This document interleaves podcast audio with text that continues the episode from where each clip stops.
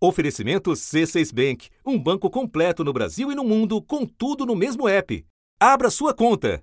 Desde o início do ano, quatro letras vêm alimentando um conflito entre o presidente da República e os governadores. ICMS, sigla para um nome bem comprido: Imposto sobre Operações Relativas à Circulação de Mercadorias e sobre Prestações de Serviços de Transporte Interestadual e Intermunicipal e de Comunicação. Quanto maior a economia é de um estado, mais pujante, mais arrecadação você tem, principalmente o ICMS, que é um tipo de imposto que é que incide sobre os serviços. Sobre... Com receio do desgaste político que aumentos nos preços dos combustíveis costumam representar, o presidente atirou primeiro. Pelo menos a população já começou a ver que de quem é a responsabilidade. Não estou brigando com o governador. O que eu quero é que o ICMS seja cobrado no combustível lá na, lá na, na refinaria e não na, na, bomba. Não vai baixar. Eu baixei três vezes o combustível nos últimos dias e na, na bomba não baixou nada. Eu, eu zero federal, zerar o ICMS. Tá, tá feito desafio aqui agora. Eu zero federal. Hoje, ele zero ICMS. Se topar, se topar, eu aceito. Daí, os governadores responderam. Responsável como esse debate foi trazido pelo presidente da República. Isso não pode ser tratado nem de forma irresponsável, nem de forma assodada. É preciso ter um entendimento. E se o presidente está eh, tão entusiasmado, tão motivado, ele que faça o primeiro gesto, elimine os impostos sobre o combustível e aí sim os governadores vão avaliar o tema do ICMS. O governo federal é o dono do preço do combustível. Ele que tem a política de, do, do preço do combustível, tem 68% dos tributos arrecadados, então ele pode tomar alguma medida. Muito claro que nenhum Estado brasileiro, nem o Distrito Federal, tem a menor condição de abrir mão de receita nesse momento. Mas que o ministro da Economia desconversou. Ora, se existe esse problema, por um lado que o presidente apontou, que tem muito imposto dentro do combustível, e por outro lado os governadores estão com essa dificuldade uh, de reduzir o ICMS, tudo isso aponta para a reforma tributária. E nesta semana, a briga teve novo capítulo. 20 governadores assinaram uma carta divulgada ontem que critica declarações recentes do presidente Jair Bolsonaro. O texto cita o desafio feito pelo presidente para que os estados reduzissem impostos. Da redação do G1, eu sou Renata Loprete e o assunto hoje é ICMS. Qual é o peso desse imposto e por que ele colocou o presidente e governadores em rota de colisão?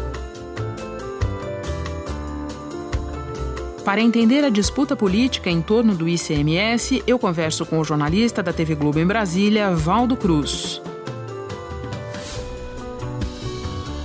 Mas antes falo com a economista Ana Carla Abrão, especialista em contas públicas, que explica as características desse imposto e como ele entra na reforma tributária. Quarta-feira, 19 de fevereiro.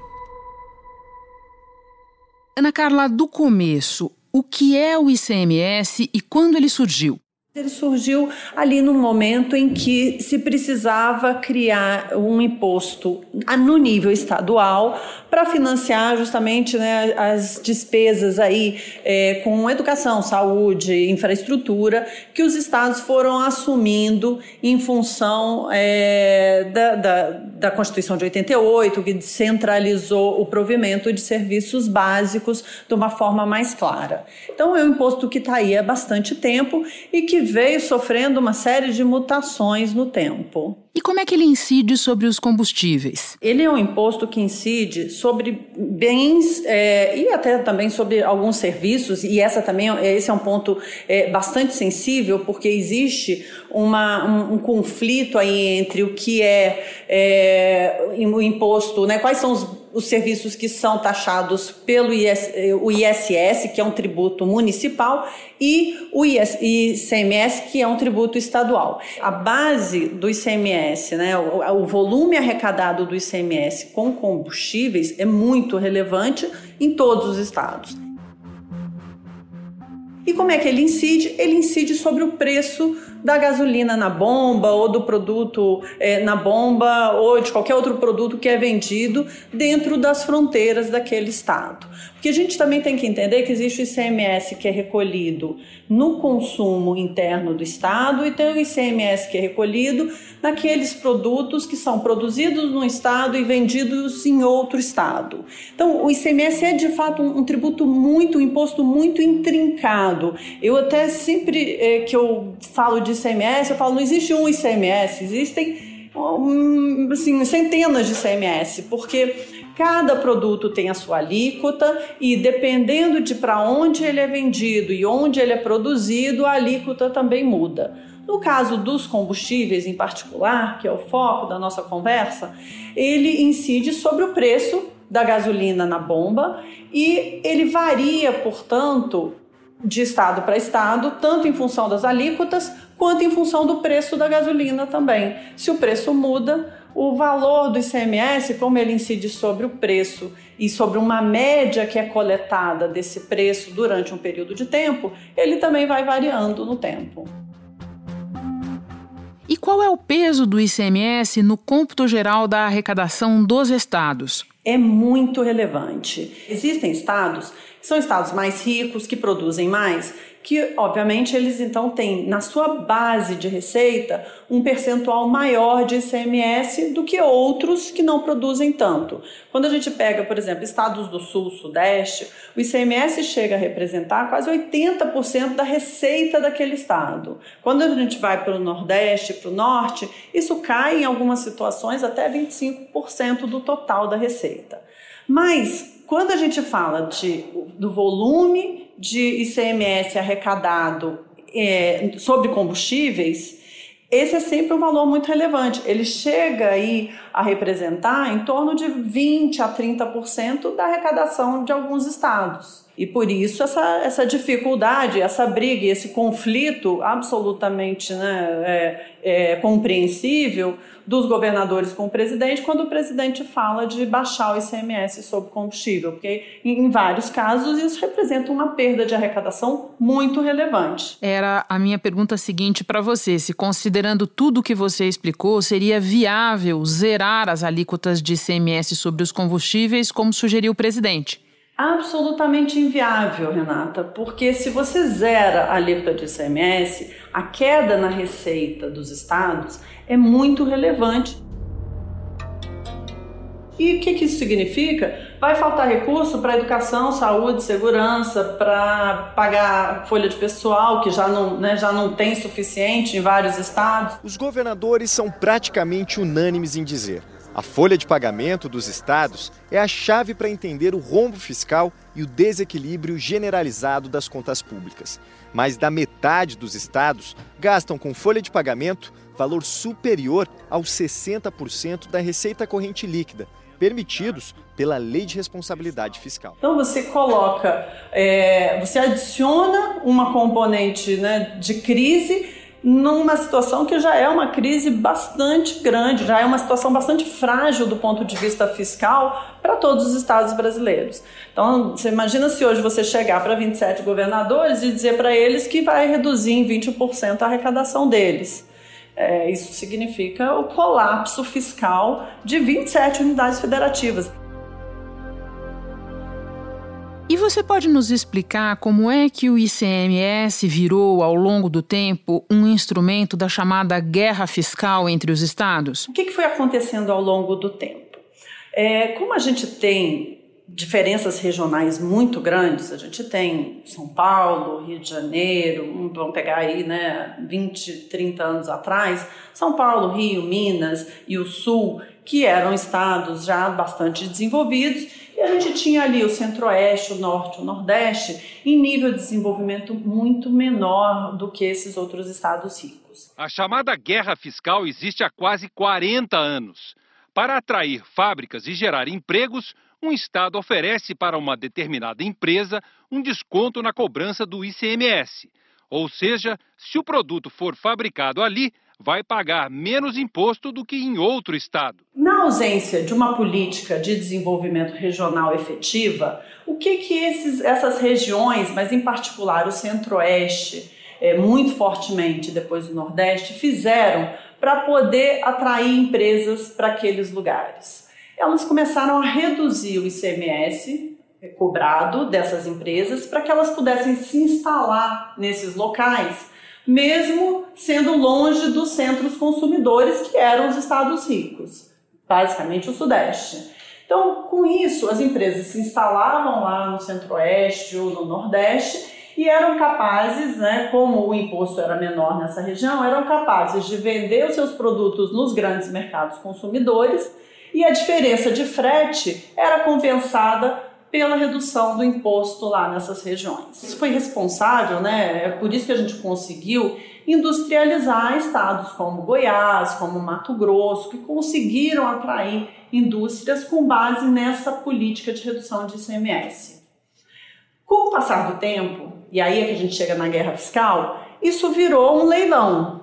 Cada estado começava a reduzir mais o seu ICMS para tentar atrair ou tirar uma empresa que estava instalada em Goiás, por exemplo, para ir para Mato Grosso, para ir para o Paraná ou para ir para o Nordeste. Com isso, é aquela famosa né, corrida para o piso. Todo mundo reduz, cada um reduz mais do que o outro, e com isso que a gente teve foi uma situação de guerra fiscal que deteriorou consideravelmente a capacidade arrecadatória desses estados, dos estados de maneira geral. Ana, e você pode nos explicar o que é que vai acontecer com o ICMS se prosperar uma reforma tributária nos moldes da que está sendo discutida na Câmara? A gente tem duas propostas hoje sendo discutidas na Câmara e o governo é, chegou a ensaiar mandar uma terceira. Mas existe uma proposta que, é, sem dúvida nenhuma, né, aqui, aqui hoje tem mais consenso, que é a proposta que foi em boa medida desenvolvida ali pelo Bernardo Api. O centro da proposta é substituir impostos da União dos Estados e Municípios por um único imposto. O novo imposto seria sobre bens e serviços, o IBS, para substituir PIS, COFINS, IPI, ICMS e ISS.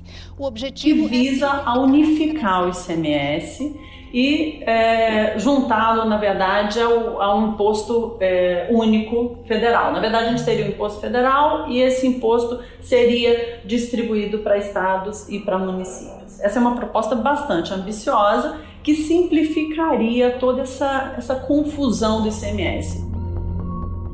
Essa guerra fiscal e essa diferença de alíquotas, ela também foi, ao longo do tempo, ela foi sendo é, é, mais complexa ainda, né, foi ganhando ainda mais complexidade, porque além das diferenças de alíquota entre estados e de origem, de destino de cada mercadoria, a gente tem uma complexidade mesmo dentro dos estados. O ICMS hoje é completamente esquizofrênico pela quantidade de alíquotas que tem é, e, e, pela dificuldade, inclusive, da gente seguir essas alíquotas e das empresas é, estarem em conformidade com isso. E com isso, depois, cada estado e cada município vai receber a sua parcela referente ao que ela produz, ao que ela consome, de uma forma a distribuir de forma é, mais equânime e, inclusive, né, pensando nas diferenças regionais, compensando um e outro, mas, acima de tudo, simplificando esse processo, para a gente deixar de ter 27 políticas diferentes de CMS e dentro dessas 27, subpolíticas e subregimes com alíquotas distintas.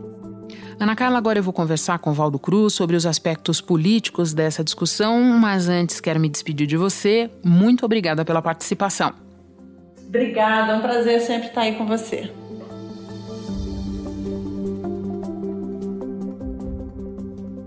Valdo, vamos voltar alguns dias atrás nessa história. Como é que o ICMS apareceu na fala do presidente Jair Bolsonaro? Olha, Renata, a primeira vez que o presidente falou isso foi num tom de desafio. Naquele momento, ele estava reagindo, na verdade, a uma proposta feita pelo, pelos próprios governadores. Os governadores disseram: olha, nós não podemos alterar a base de tributação do ICMS, porque o ICMS é muito importante na receita dos estados para bancar suas despesas. E aí eh, os governadores propuseram: olha, mas o governo federal poderia fazer, tomar uma iniciativa de reduzir eh, os impostos federais sobre combustíveis. Aí o presidente veio numa reação a essa fala, foi até uma nota dos governadores, só que ele veio no tom de desafio. Os governadores fizeram uma proposta. Ele não, ele partiu para cima, dizendo o seguinte: olha, tudo bem, quer, quer, querem fazer uma, uma coisa? Vocês zeram daí que eu zero daqui. E aí veio toda aquela reação dos governadores. Muitos governadores classificaram a atitude do, do, presidente como populista, porque na avaliação deles ele estava só transferindo a responsabilidade para os governadores de um problema que é maior, que não depende só dos estados, que não depende só da União, depende de todo o país, de você rediscutir toda a tributação sobre um combustível e tem todo o questionamento, né, Renata, sobre como você vai incentivar, incentivar e subsidiar um combustível fóssil que é poluente. Então a discussão é muito mais ampla do que isso. Mas virou uma guerra política. Acabou uma discussão que deveria ser técnica, acabou virando uma guerra política que tem como pano de fundo, você sabe, a questão lá de 2022 também. Pois é, isso que eu ia te falar. Do ponto de vista político e até eleitoral, qual é o sentido desse desafio lançado pelo presidente?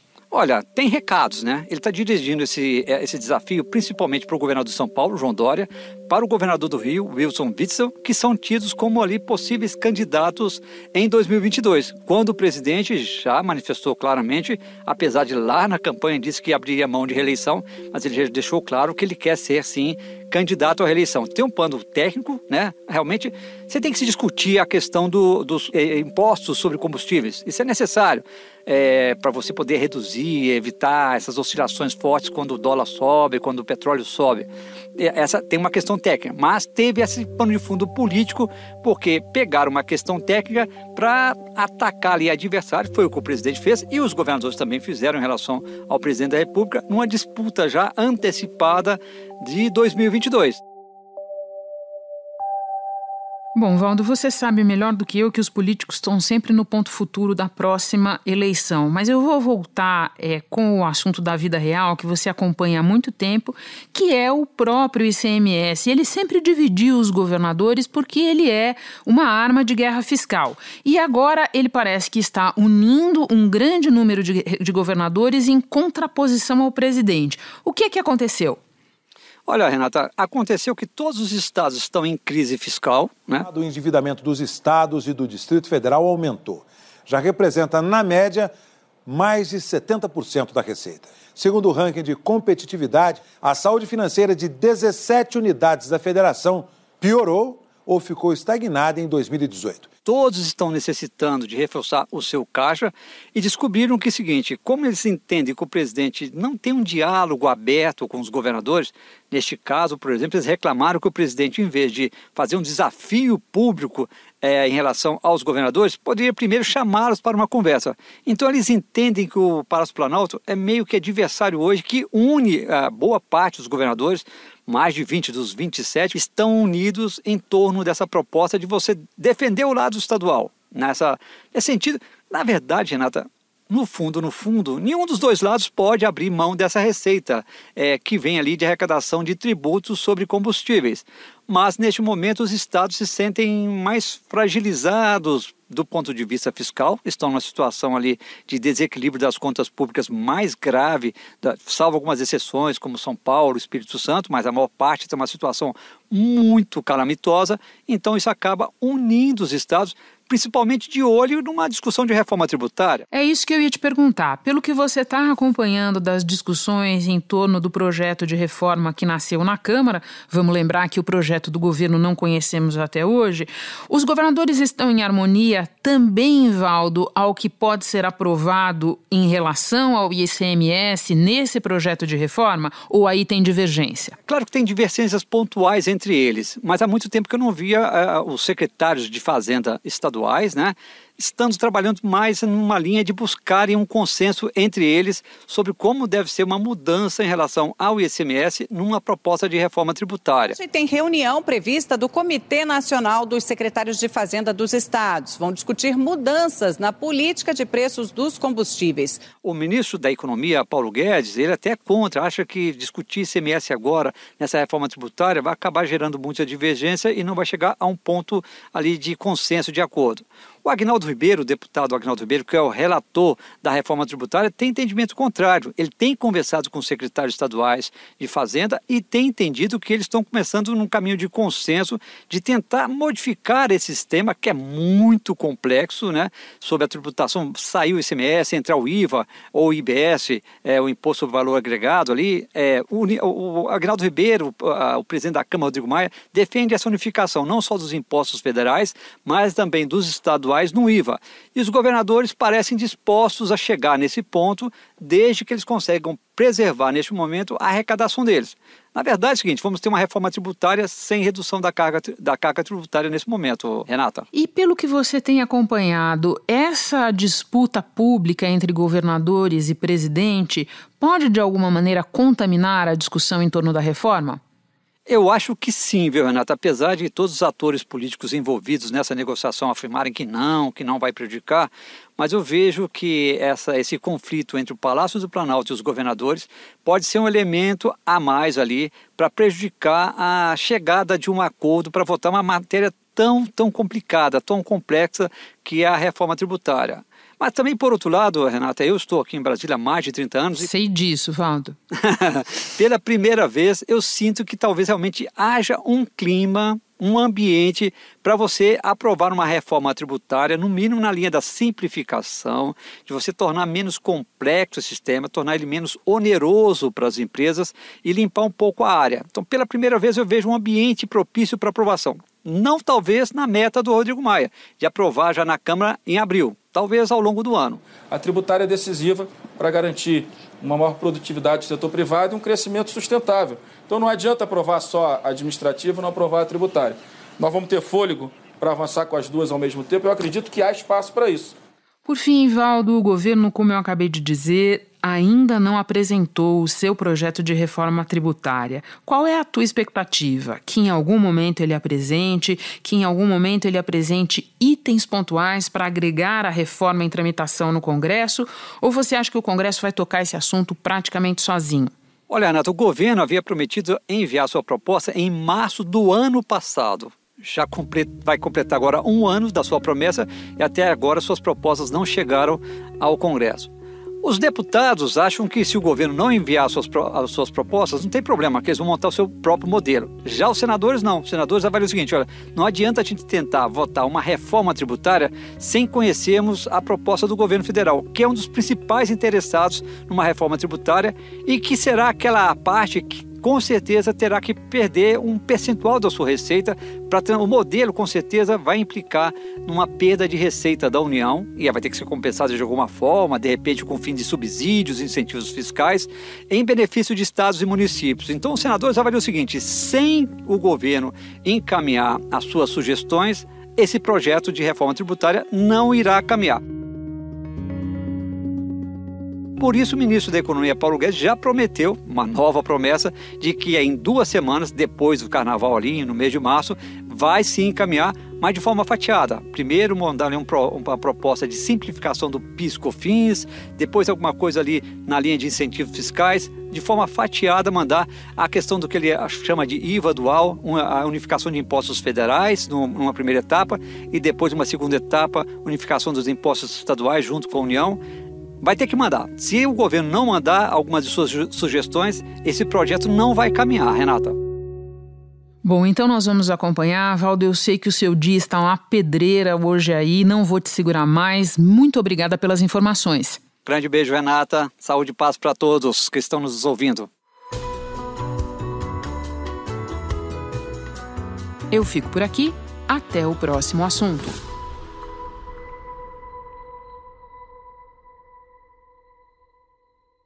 Você no topo da experiência financeira que um banco pode oferecer. Escolha um banco completo no Brasil e em qualquer lugar do mundo. Abra sua conta no C6 Bank.